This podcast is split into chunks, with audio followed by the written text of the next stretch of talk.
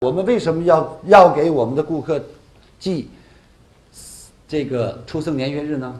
给大家举一个例子，这是我在温州买了一套西装，这套西装的名字叫夏梦，当时我花了是四千七百块钱，这是二零零一年我买的。买完以后他就让我登记，我就很实在的登记下了。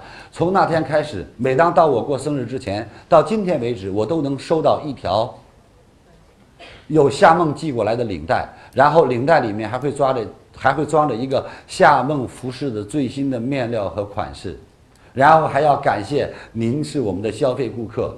各位，你知道吗？其实一条领带是不是很贵呀？像这样的厂家出来成本费，我说句不好听的话，能十块钱已经质量很好了。OK，是还是不是？关键不是领带的问题，我对这个企业感觉的非常非常有感情。OK，所以后来我又去温州，我就又买一套，我觉得跟他共事很开心。